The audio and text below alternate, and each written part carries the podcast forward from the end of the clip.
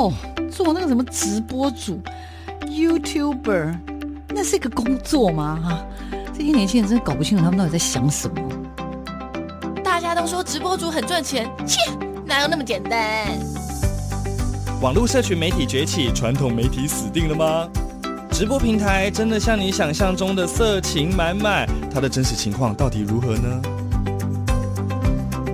哦，个子又不是空气，怎么会外泄？哎呀，只要值钱吗？通通送你啦，随便啦。世界上没有绝对安全的系统，而人性是最大的漏洞。时下你不可不知的科技应用与社群发展，科技社群敲敲门，带你推开趋势的大门。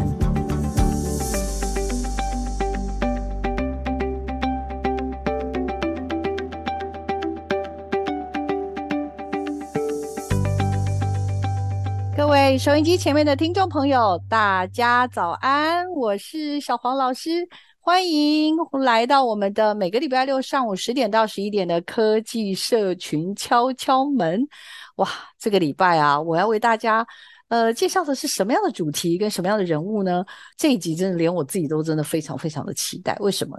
因为小黄老师其实真的很希望能够找到在科技或在社群上面的呃，能够有一些比较。我觉得有一些持续关注的一些伙伴，那当然希望年龄层可以就是有那种比较资深的，但是也有一些比较年轻的新血。那这礼拜呢，我为大家邀请到的是，哇，我自己也真的觉得很开心啦。那在这个日前了哈，刚这个颁发的第六届全球华文永续报道奖啊，在这个奖项当中呢，有这个非常非常激烈的竞争，在最后呢，有四十三件的优秀的作品得奖。那这次很开心啦，透过伙伴的介绍，还有就是透过我自己也在社群上面也注意到这个很重要的新闻发酵之后呢，里面有一个很特别的人物，他其实是一位高中生，他目前就读于南大附中的二年级哦。有一位杨毅同学呢，他其实很酷很有趣，他在这一次的算是短片组的作品当中，哇，他真的打败了很多。哥哥姐姐，然后呢，希望哥哥姐姐们就是大家都要微笑，好吧？因为我们这位厉害的高中生呢，他打败了这个我们世新大学的哥哥姐姐，而且他们蛮多都是新闻专业的同学，打败了台艺大的同学们哈。那在短片组的部分呢，得到了很好的成绩。那我们这个杨毅同学的作品哦，很酷，叫做《叶之炼金术师》。哇，这个名字。我想炼金术大家都知道嘛，哈，那叶就是叶子的叶，树叶透过树叶把树叶呢炼成黄金吗？是这样子吗？然后师就是 master 的意思了，哈。那所以呢，今天为大家邀请到的是就是一个。非常非常年轻的得奖者了哈，我们的杨毅同学。那因为杨毅同学，因为他现在才高中嘛，那也在台南就读，所以小黄老师特别特别情商了很多的伙伴。我们要谢谢李宣浩老师、李宣浩主任帮我们的这个媒合，还有我们杨毅的班导师，他现在是杨毅的经纪人，帮忙我们了哈。好了，说这么多，我来赶快邀请一下我们今天的受访者，我们来自南大附中二年级的杨毅同学。那我请先请他跟听众朋友。有呢，打个招呼，自我介绍一下啦。来，杨毅，请。大家好，我是南大附中的杨毅，我现在是一个学生，然后也是一个影片创作者。那我现在的梦想是能拍电影。你除了念书之外，你的兴趣就是拍片。那我们可能就要话说从头好了。你这次的得奖作品大概主题是什么？以及呢？你什么时候开始学拍片？好可怕哦！听说才一年不到，诶，是不是？一年多一点点。来跟我们介绍一下关于这次的主题，以及你怎么样跟影像、跟摄影相遇的，好不好？这次拍这个片，主题就是在介绍一个一个外国人，那他在台南这边，他在一个公园里面做落叶堆肥，为什么要？在台湾做，因为他发现台湾好像很少有公园会把收集起来的落叶做成肥料，大部分的人落叶就是拿去垃圾场丢掉，然后烧掉。他因为他是国外来的，所以他观念比我们进步，所以他就觉得说，哎，我们应该要把这观念继续这样传下去。这传递过程中，其实也遇到很多困难，因为很多人没有看过这个东西，然后就觉得这个一定会有很多臭味啊，然后会会对我们的生活造成不便。毕竟这个就是在大家每天都会去的公园里面，所以他们要做这个堆肥也是非常的辛苦。所以我决定要把这些他们的辛苦记录下来。好，谢谢杨毅的分享。杨毅，所以呢，你找的故事不是特别去什么地方拍，应该是你生活周遭，呃，接触到的人事物，也就是这个人物是一个外国人，然后他在推广的是用叶子做堆肥，然后就把它拍出来了。其实有很多的伙伴，李炫浩老师也有分享，就是说，哇。你的这个作品啊，其实评审团呢，大家都给予非常非常高度的肯定。虽然竞争者都是大学生哥哥姐姐们，但大家都觉得你拍的东西相当的成熟。所以还是要回到根本喽。你开始学摄影的时间非常非常的短，而且更可怕的是，你有老师啦，但是你自学的比例也很高。要不要先也跟我们分享一下关于学摄影、学微电影这件事情又是怎么开始的呢？大概在两年前。社区的这个社教中心上了几堂课，那个时候请了一个在外面开影像工作室的老师，教一些民众、社会大众记录生活。那那时候我也听了几次之后，当我们之后要出去玩的时候，我就觉得说，哎，我也可以拿我随手的东西，手机、相机来拍一下。那回家就是可以把它当成一个记录吧。那越拍越多呢，就会想要进步。那我那时候就是去看到了一个叫做 Sam Coder 的人的作品，他是一个加拿大的摄影师，他也是很多旅拍的影片啊，他用了很多非常炫酷的技巧，所以那时候我也是很疯狂的学各种技巧，他影片里面用到的哦，很多，我就开始上网去自学自学。那拍着拍着呢，觉得要往另外一个方面去迈进，我们不能一直局限在旅拍这个方面，所以那时候就想说，诶，刚好看到神脑基金会办的原乡踏查纪录片竞赛，想说我要来拍一个纪录片。那时候我是看了我们家附近有一条溪，这条溪呢。因为它在城市里面都被埋在地底下啊，看起来就是个很普通的水沟。但是往下延伸呢，就发现哎，这就是传说中的恶人溪的上游。恶人溪应该大家都知道，就是以它的又脏又臭为特色。那时候我就想说，哎，那我们来看看它的上游到底是受了什么样的污染？那为什么这条溪会变得这么的有名，这么的脏呢？所以那时候我就拍了我的第一个纪录片。那因为纪录片也没有什么经验，网络上呢能教的也不多，所以那时候就是有联络到了社交中心的那个老师，然后来教我一些拍摄纪录片的技巧。好特别！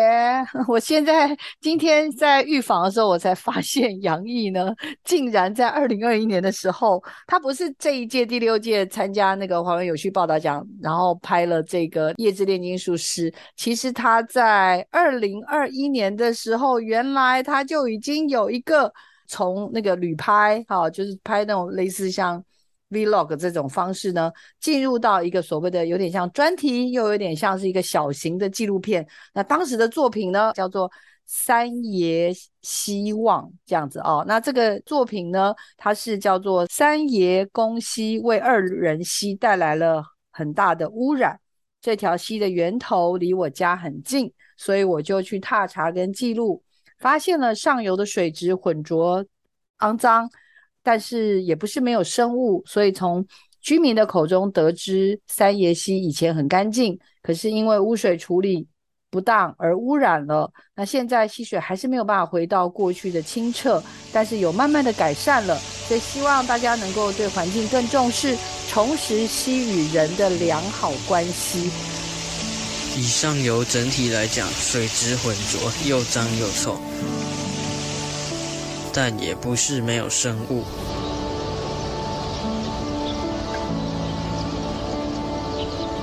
我也很好奇这条溪以前的样子。于是我们访问了一位当地农民李爷爷。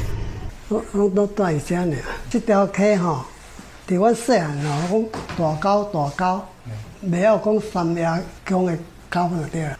我若来这种会吼，请用这溪仔水起来啉的，足醒的，啊，搁用起来煮饭食的，捌河鱼啊，啊，都用用这畚箕吼，啊去啊囥的，啊赶鱼啊来这河起来。我细汉时拢伫遐抽水起来灌溉迄个稻啊呢。原来三爷公溪以前这么干净，不只能让农民用溪水灌溉、抓鱼来吃，甚至还可以做豆腐。那为什么现在水会变成这么脏呢？所有的家庭啦、工厂啦，的水全部拢是流于这条立林溪啊。哦，啊，听讲是全省上污染上侪的一条河川就对了。对哦，这样的化学最侪嘛，化学的，啊，工厂拢排出来没有处理嘛，足侪迄化学水啊，还是什么流落去，所以污染啊吼，无人敢食迄土，有通惊有重金属的对了。虽然目前的溪水还无法回到过去农人们所述的这么清澈，却也比早年的严重污染有了明显的改善。希望人们能够对环境更加重视，希望这条溪还能回到过去那么清澈，重拾溪与人的良好关系。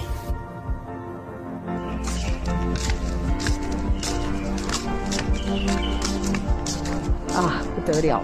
我们的那个杨毅啊，二零二一年的时候参加的时候，据说就已经入围了，对不对？入围青年组。来这个部分，杨毅要不要跟我们分享一下第一次参加、第一次入围有什么感想？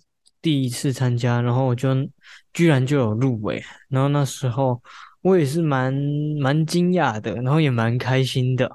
如果第一次就入围，但虽然后来没有得奖啊，但是有入围就是给我的一种肯定，就能让我。持续的继续创作下去，就想说，哎，有入围了，但是呢，没有得奖，那我明年还要再来。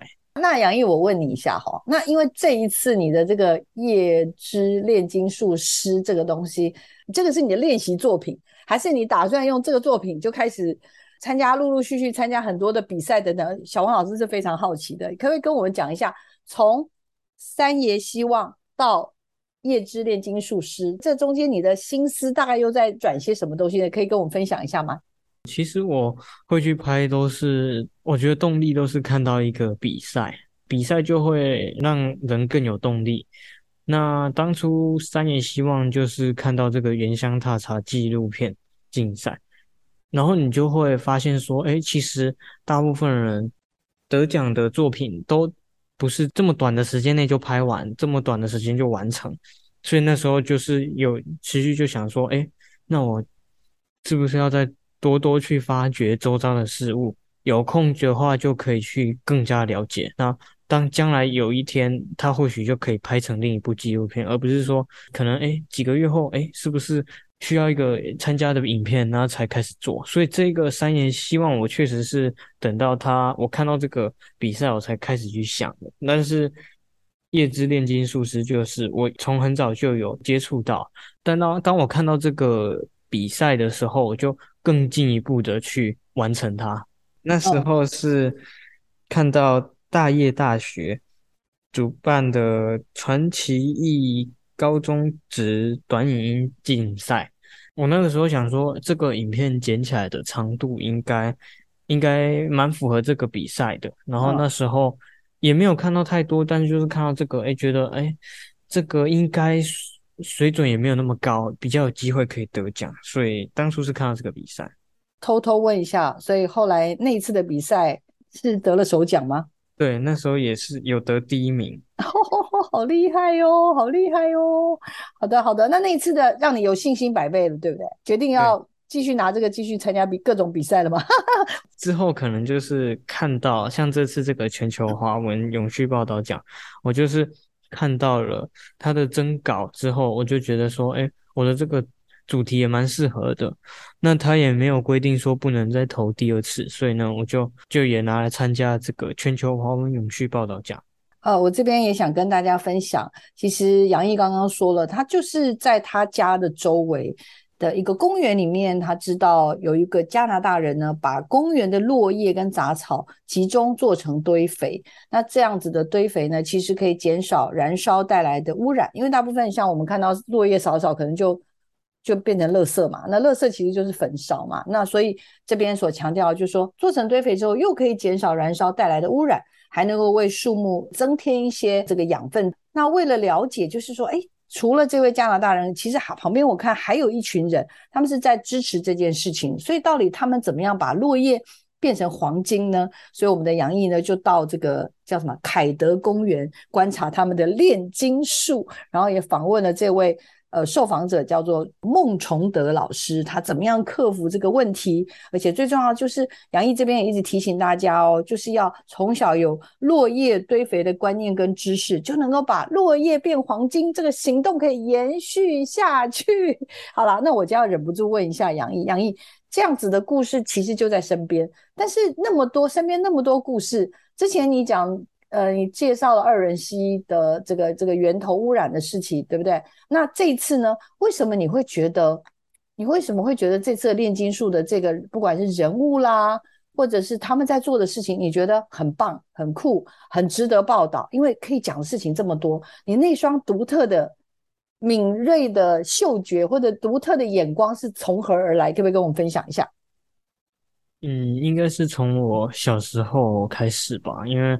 我小时候就有参加荒野亲子团，然后我爸爸也常常带着我接触各种自然的东西，然后跟我讲很多这种呃环境保育的的一些观念跟知识，所以我对这种议题也会比较敏感一点啊。现在这种议题也是很多人在关注的，所以我就是像我现在拍到现在的几乎每一个纪录片都是。关于这种环境议题的，应该是说这样源头还是要谢谢爸爸，因为爸爸是在任职于高科技的行业，但是爸爸非常用心的在对待杨毅，所以呃从小就带着杨毅参加了荒野保护协会的亲子团，在这亲子团的过程当中呢，就是做了很多生态的呃了解，然后我相信就是透过一些课程，透过一些这个培训的过程中呢，有更多对于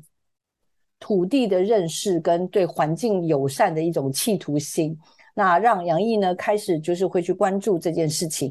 那我刚刚其实一直拷问杨毅，是因为其实杨毅你知道吗？比如说很多荒野保护协会可能就去爬爬山呐、进山呐，然后什么进滩呐，去做很多我们大家觉得都都一直在做的事情啊。那为什么为什么这次我们的孟崇德老师呢？他在做的事情让你觉得？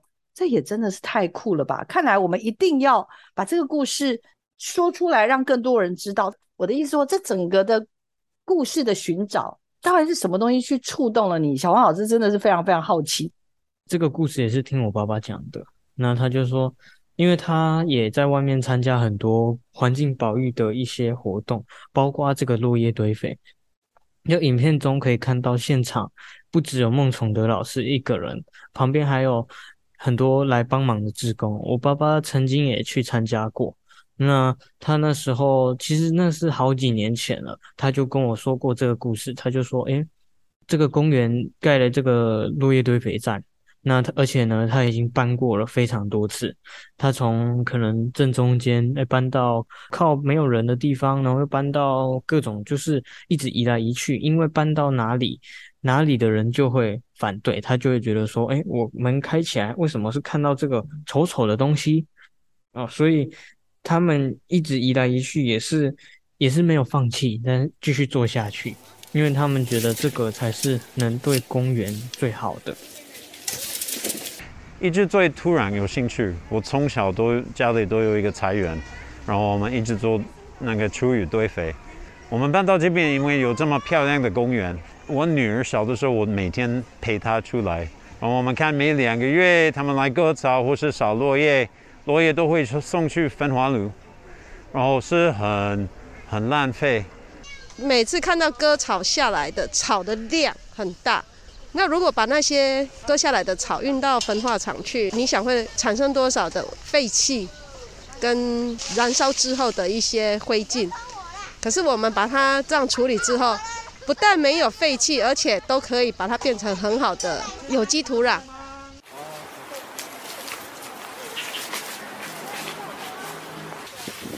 但是呢，这一段时间内，这个位置已经总共移了三次。你知道为什么移了三次吗？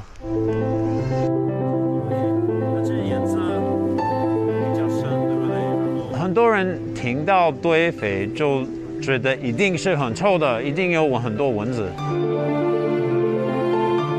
我们这里的那个北区区公所的这个孙科长，他请国家单位来做测试，结果发现里面并没有他们担忧的那些蚊虫的幼虫，并没有，因为它在发酵的时候，它的温度达到七十几度。那些幼虫根本没办法生存。啊，这些居民是为了反对而反对的，但是这个也不能怪他们，因为他们真的不知道，他们对这个落叶堆肥完全没有概念。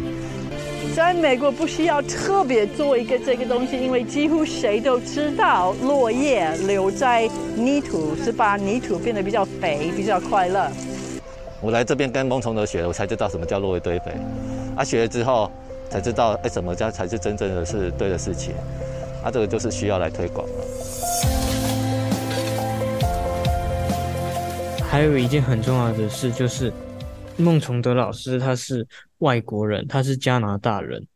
那一个加拿大人比台湾人还要爱台湾，这种事情就是非常值得记录。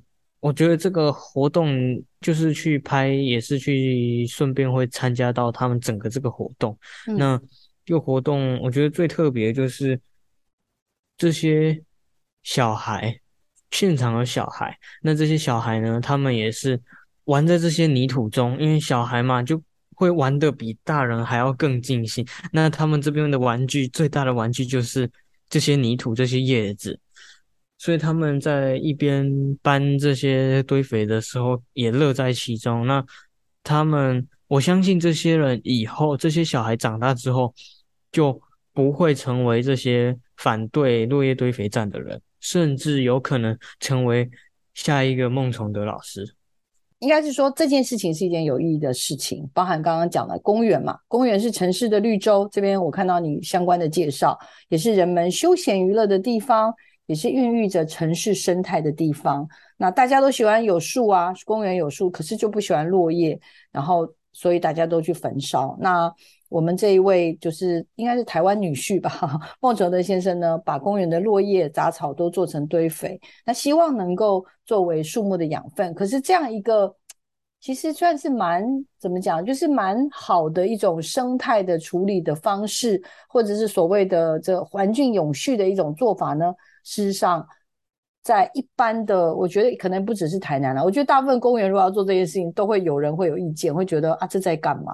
所以看来看来，我们的杨毅呢，就在这个过程当中，一方面自己也参与也了解，可是又发现啊，为什么旁边人都这么有意见呢？大家都觉得这东西到底在干嘛？所以就会觉得啊，好可惜哦，为什么一件那么好的事情？被迫需要去做很多很多不断的调整，或者要去跟别人说明，然后把科学的东西拿出来证明之后，也别人也是半信半疑。更何况在这个过程中，也看到很多很多的下一个世代、第二代、第三代的孩子去参与这个活动之后，哇，发现呢，这可能有机会成为一个扩散的种子。我觉得杨毅应该是在这个一路的过程当中，他养成了一种对于一些议题的一种。敏感度吧，这个对我来说，我也是觉得非常非常有趣。因为今天我在采访杨毅之前，其实我这两三天一直在看杨毅的 YouTube 的频道。那刚刚跟大家报告，杨毅的 YouTube 频道，我非常推荐大家，因为他就用他的本名哦，杨毅，毅就是神采奕奕的奕哦，这个 YouTube 的频道。那他的这个真的是创立时间非常非常的短。但是呢，我在他的频道里面看到了很多的故事，然后我真的是最最最被打动的这个影片，一定要推荐大家去看一下，叫做《On My Way》。等一下让杨毅自己分享一下为什么要拍这一支《On My Way》。其实我看的过程中很感动，而且杨毅还做了个英文版的，他的英文版呢更让我感动。好，那也介绍一下他这个频道，他这个频道叫杨毅，英文也是 Y A N G Y I，然后他的说明。很酷，叫做 Hey, I'm Yang Yi. I'm from Taiwan. I'm a filmmaker. I'm on my way.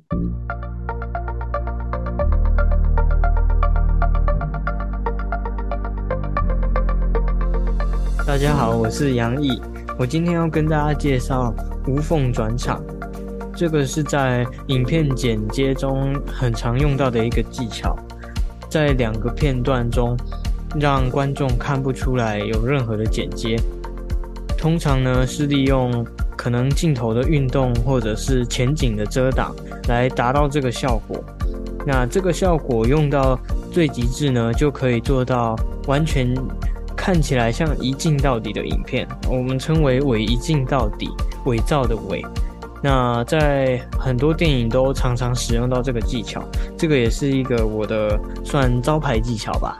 这样你了解什么是无缝转场了吗？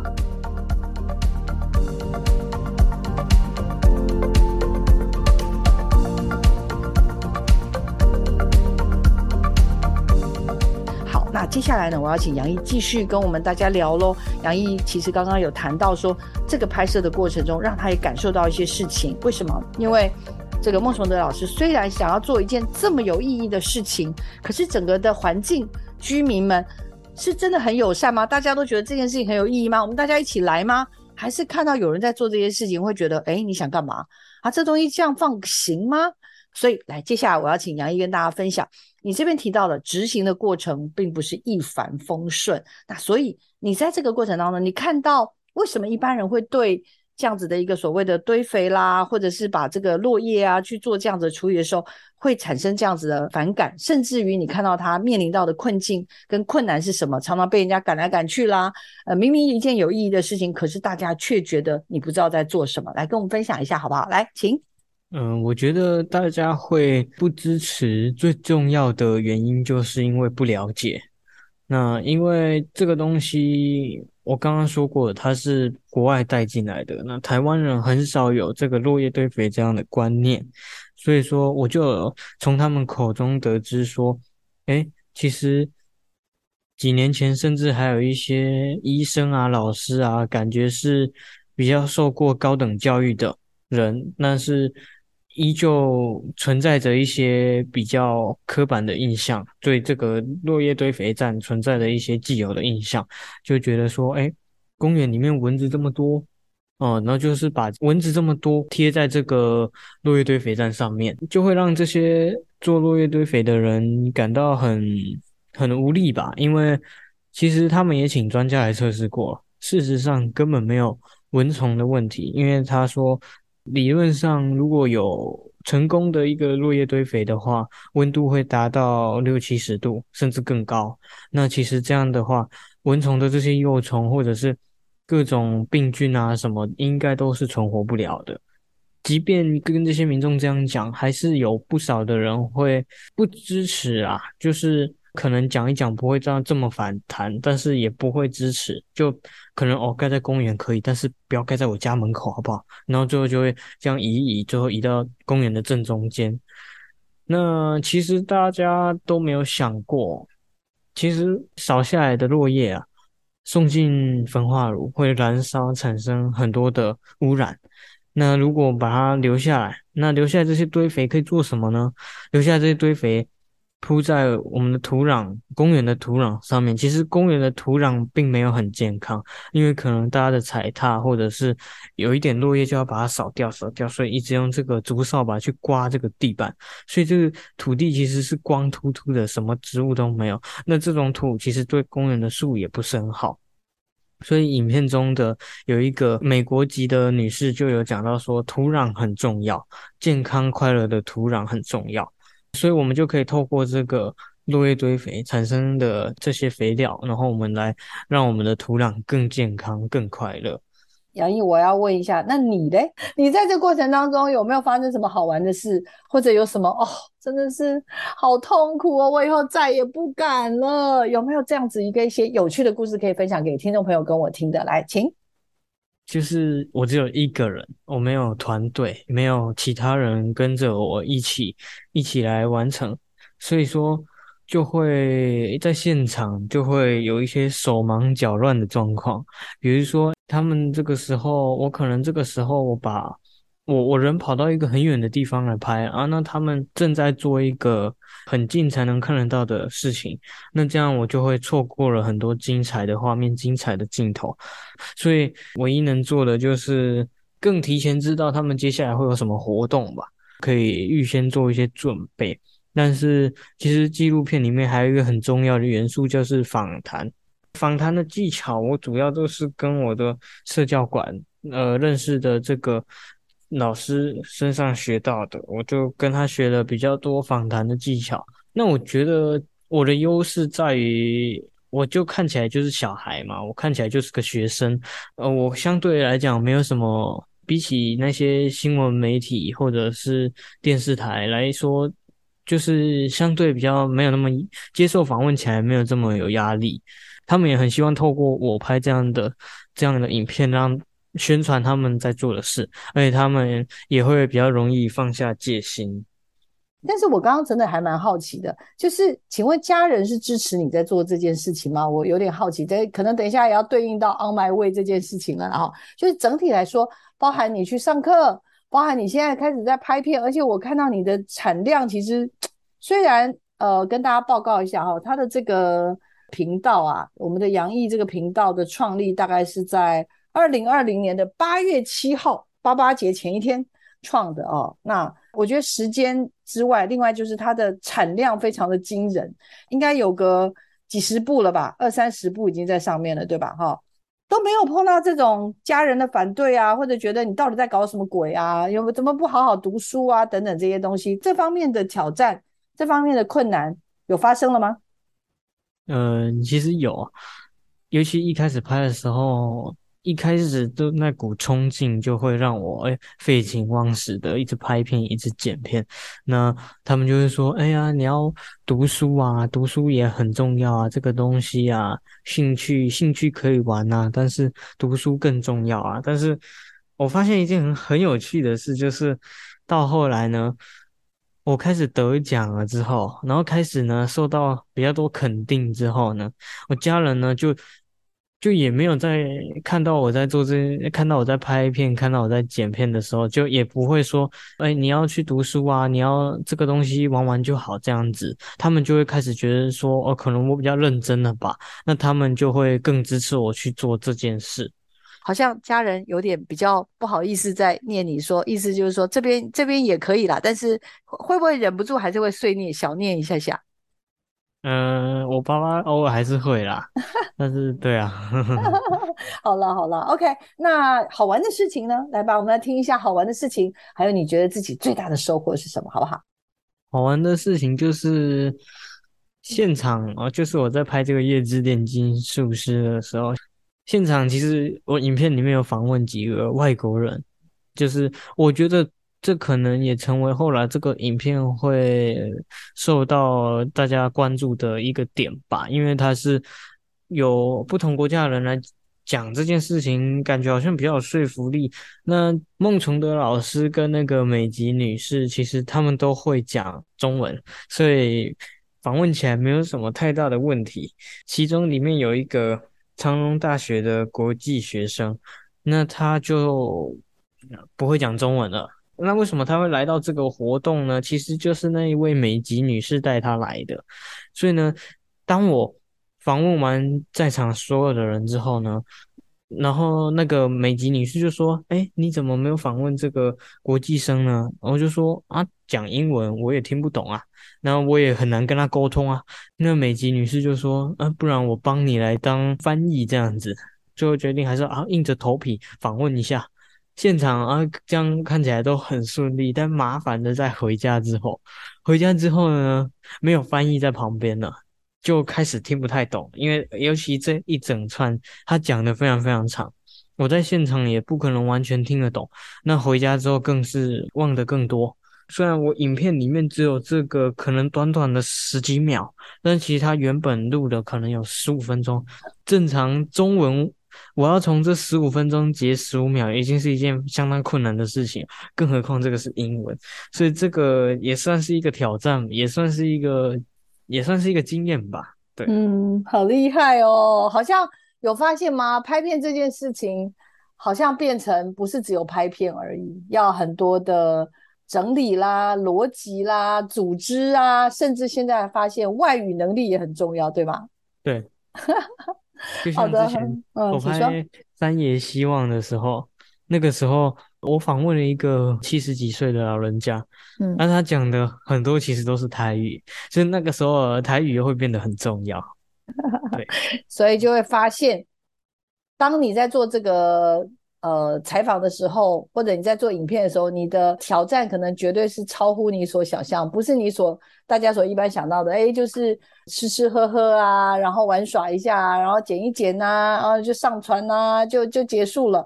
一个有深度的节目，它是真的需要花啊、可能一比十嘛，一比二十，一比三十的这样子的一个功力去做准备吧，可以这么说吗？对，这次你的这个作品其实获奖了，有这么多的肯定嘛，哈，那你的感受是如何呢？获奖当然是蛮开心的，而且我也看到我努力的成果吧，因为如果有看过这一个影片跟。之前的这个三爷希望的话，应该就会发现我在这个我在因为三爷希望那时候有入围之后，我就花更多的时间，花练更多的技术，所以我觉得我在这个夜之炼金术师里面，我觉得我的技巧上是进步了不少，因为我包括了运镜、剪辑，还有声音的这些处理，我花了。很多的功夫，我在不断精进自己。那所以这次能获得得到奖的话，也代表说我这段时间的努力没有白费。所以如果 如果家人又说哦，要花点时间读书，这样子至少还有一点事情可以回应他，就说最后也入围了，而且我还拿了大奖了，对不对？是不是这样子？嗯。刚刚有跟大家聊，我今天要跟他也要多谈一点点，就是关于他的影片里面有一部啦，叫做《On My Way》，其实就是你点到杨毅的 YouTube 里面就会看到这部作品哦。然后他谈到的是他为什么要他为什么要从事这个创作这件事情，其实我看了还蛮感动的。然后今天我也是很希望杨毅可以跟我们稍微稍微分享一下，杨毅你跟。刚刚我说的嘛，前面有聊到了，就是说你在这影片当中有谈到说，你可能在学习上面觉得，呃，自己的成绩也就一般般，但是呢，影像这件事情好像带给了你一个非常非常不一样的一种，开了一些你不一样的视野。关于这件事情，你方便跟我们大家也分享一下吗？就是你觉得，你觉得影像这件事情，到底它在这个过程当中，它怎么样？怎么样转变？你自己心路历程又是如何？那对你来说，影像的创作到底它意义是什么？来跟愿意跟我们分享一下吗？这次影片我也尝试了一个比较，又回到了这种比较不像纪录片，而是这种国外比较这种炫技类型的影片，就是比较快的节奏，然后比较多的一些特效，然后再加上旁白。那这个影片为什么会用英文呢？其实其实是很好笑。那时候我是看到一个，我原本要也是要拿来参加比赛的。我那时候是看到一个 ViewSonic 办的一个比赛，名字是什么我也忘了。但是因为那时候我也没有看得很清楚，我只是想说，哎，这种这个主题，它的主题叫做每个人都应该相信自己。让内心否定的声音沉淀，脱离舒适区，坚持信念，勇敢突破，大概就是他的征稿的主题呀。那因为。点进去，它的官网其实是中文，但是呢，我发现点进去，其他所有投稿者的影片全部都是英文，因为这个不是台湾办的，这个这个我也不知不确定是哪里办，但是它应该是收全球的。那台湾投稿的应该没几个，所以我看了一整排，诶，都是都没有中文的，诶，然后我想说，那我如果我如果投了一个中文的上去，会不会其实也没有人看得懂？因为那时候我就有写信去问，但是那个主办单位一直都没有回我。然后我想说，嗯，时间也快到了，不然我就我就来做一个英文的好了。因为其实英文要沟通不容易，但是你单单要把它讲这这几个字，其实没有很难，就是全部写下来，然后录音啊，录错了就多录几次这样。所以，所以最重要的就是看你要讲什么东西啊。那当你知道你要讲什么之后，用什么语言都是都是小事。那其实我最后投上去之后，他才回复我说：“哦，中文也是可以的哦。”然后呢，我就当时我也很既开心又又有点。对，我觉得算开心吧，反正我就多了一个诶英文产出的一个影片，那说不定这个也可以让我被外国人看到，有可能啦。嗯、那这个影片最主要就是讲，对，因为它就符合它的主题吧，就是讲一个自己的故事。嗯、那我就讲的是一个我接触影像创作的一个故事。Who am I? I'm a student. I'm someone who live in Taiwan, someone who lack of confidence, someone who wants to be a filmmaker. In the past, I did not do well in school, and making friends was not my strong point. I lived a day-to-day life aimlessly every day. Fortunately, a year ago, I came into filmmaking by chance. A way that I cannot stop. A way that creates infinite possibility. Filmmaking made me more confident, gave me more opportunities, met more people, and gave me a new way viewing the world. Where is my next stop? I don't know, but I'm on my way. I kept chasing my dream, living every day as my last.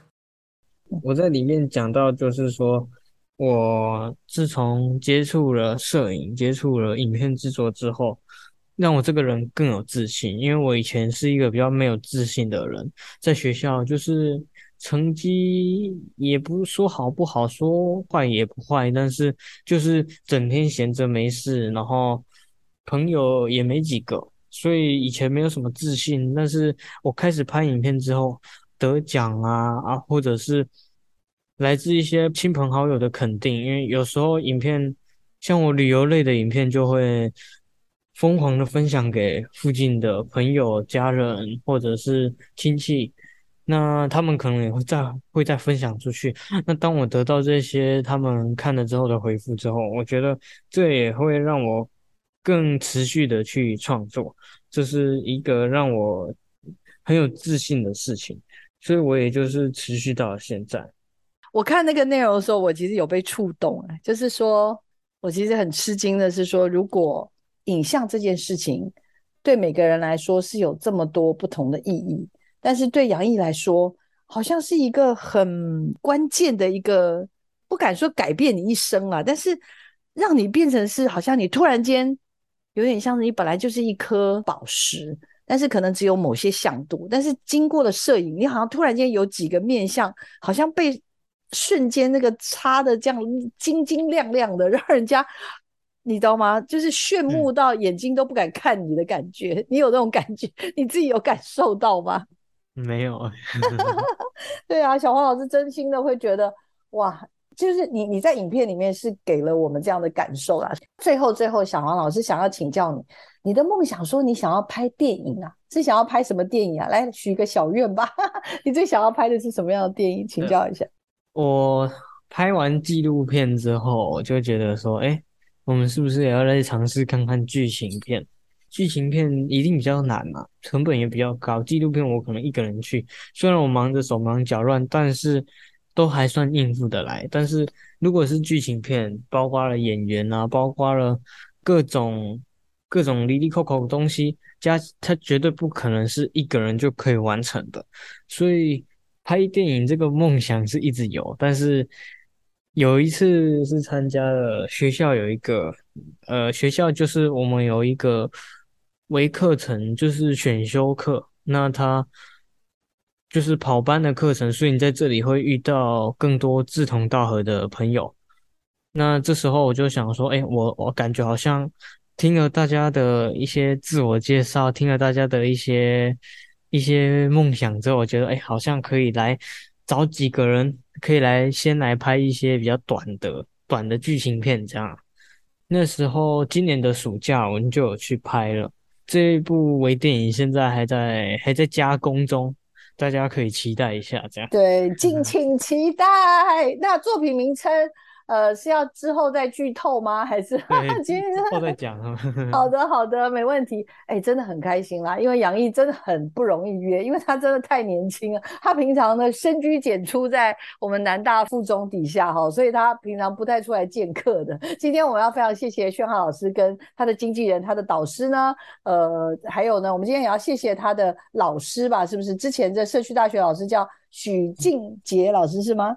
对，是不是？OK，那这位真的据说也还蛮年轻有为的许静杰老师哦，我相信他们几位都会非常非常的骄傲，就是有机会能带出杨毅这样的孩子，然后感觉上了前途还蛮怎么讲？小黄老师觉得是还蛮看好的，也希望啦，你可以持续的创作，好不好？可以吗？好，好，那现在 YouTube 这个经营的部分，你还会持续继续下去吗？会，我会就是有空就会继续上传影片。哦，好的好的，没关系。如果你因为考试需要休息，我们都可以接受。但是但是我相信啦，总是生活还是要有一些调剂嘛，对不对？是不是这样子？好、嗯，好，我们今天非常非常感谢哦，我们第六届全球华文永续报道奖的我们的短片组的首奖的杨毅来到我们的节目现场，跟我们大家分享。最重要的，小王老师想让大家也思考，哎，科技跟社群。很多的技术、硬体技术，我们都会觉得怎么办？我不会。但是透过自学都有机会，然后透过社群的分享，那有机会让更多人去认识。那杨毅的这个好频道，也希望大家可以给予他支持哦。然后据我了解，他本身也有 Instagram，对不对？然后也欢迎大家可以去搜寻一下，是吧？你希望大家怎么认识你来？就可以 YouTube 频道啊，跟我的 Instagram 都可以看到我的摄影静态照片跟动态的影像作品。OK，好，我们今天非常非常感谢我们可爱的杨毅同学，然后也祝福他，呃，不只是高中的生活顺顺利利，然后也希望他能够在大学的时候有所成长，更希望是他的电影的美梦可以成真哦。好的，好的，我很开心有机会认识这么年轻又那么给力的好伙伴，然后那我们就一起这个祝福杨毅哦，也请听众朋友持续锁定我们的。科技社群敲敲门，我们下礼拜见喽！我们再次感谢杨毅，谢谢你，谢谢，拜拜，拜拜。